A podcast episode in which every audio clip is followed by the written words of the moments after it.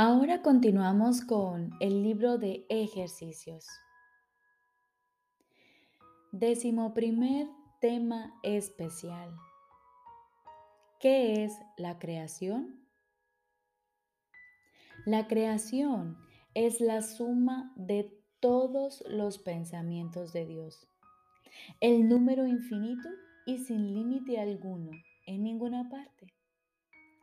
Solo el amor crea y únicamente a su semejanza.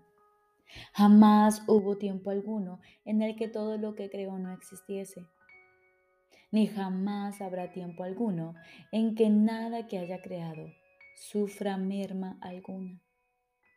Los pensamientos de Dios han de ser por siempre y para siempre exactamente como siempre han sido y como son, inalterables con el paso del tiempo así como después de que éste haya cesado. Los pensamientos de Dios poseen todo el poder de su Creador, pues Él quiere incrementar el amor extendiéndolo.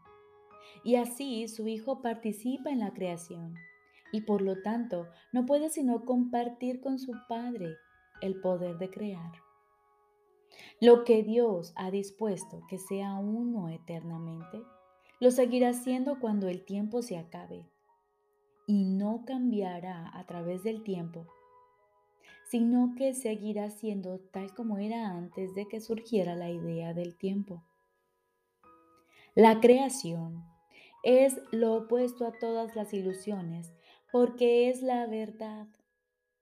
La creación es el Santo Hijo de Dios pues en la creación su voluntad es plena con respecto a todo, al hacer que cada parte contenga la totalidad.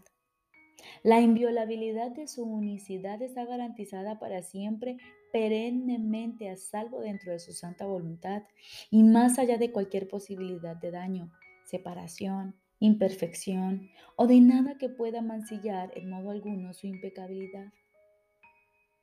Nosotros, los hijos de Dios. Somos la creación. Parecemos estar separados y no ser conscientes de nuestra eterna unidad con Él.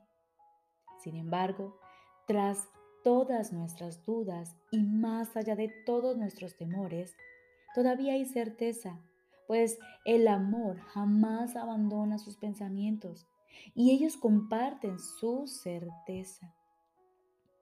El recuerdo de Dios se encuentra en nuestras mentes santas, que son conscientes de su unicidad y de su unión con su Creador. Que nuestra función sea únicamente permitir el retorno, el retorno de este recuerdo y que su voluntad se haga en la tierra, así como se nos restituya nuestra cordura y ser solamente tal como Dios nos creó. Nuestro Padre nos llama. Oímos su voz y perdonamos a la creación en su nombre, en nombre de su Creador, la santidad misma, cuya santidad su creación comparte con Él, cuya santidad sigue siendo todavía parte de nosotros.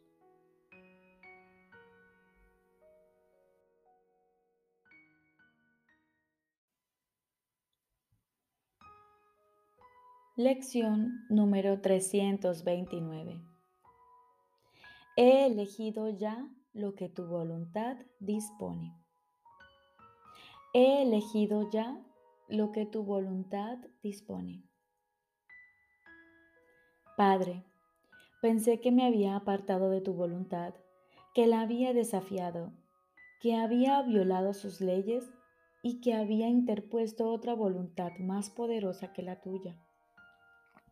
En realidad, no obstante, no soy otra cosa que una extensión de tu voluntad que se extiende continuamente.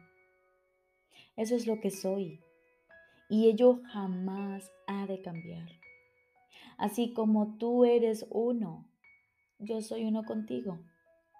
Eso fue lo que elegí en mi creación, en la que mi voluntad se hizo eternamente una con la tuya. Esa decisión se tomó para siempre. No puede cambiar ni oponerse a sí misma. Padre, mi voluntad es la tuya.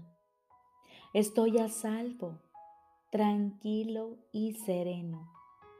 Y gozo de una dicha interminable porque así lo dispone tu voluntad.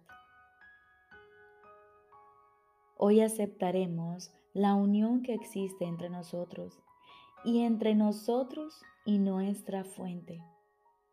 No tenemos otra voluntad que la suya y todos somos uno porque todos compartimos su voluntad. A través de ella reconocemos que somos uno solo. A través de ella encontramos por fin el camino que nos conduce a Dios. Y ahora aguardamos en silencio y unidos a nuestra fuente, sentimos y vibramos en unidad porque somos uno solo. Y en este silencio nos disponemos a escuchar la voz de nuestro Padre. Estoy seguro de que Él te hablará y de que tú le oirás.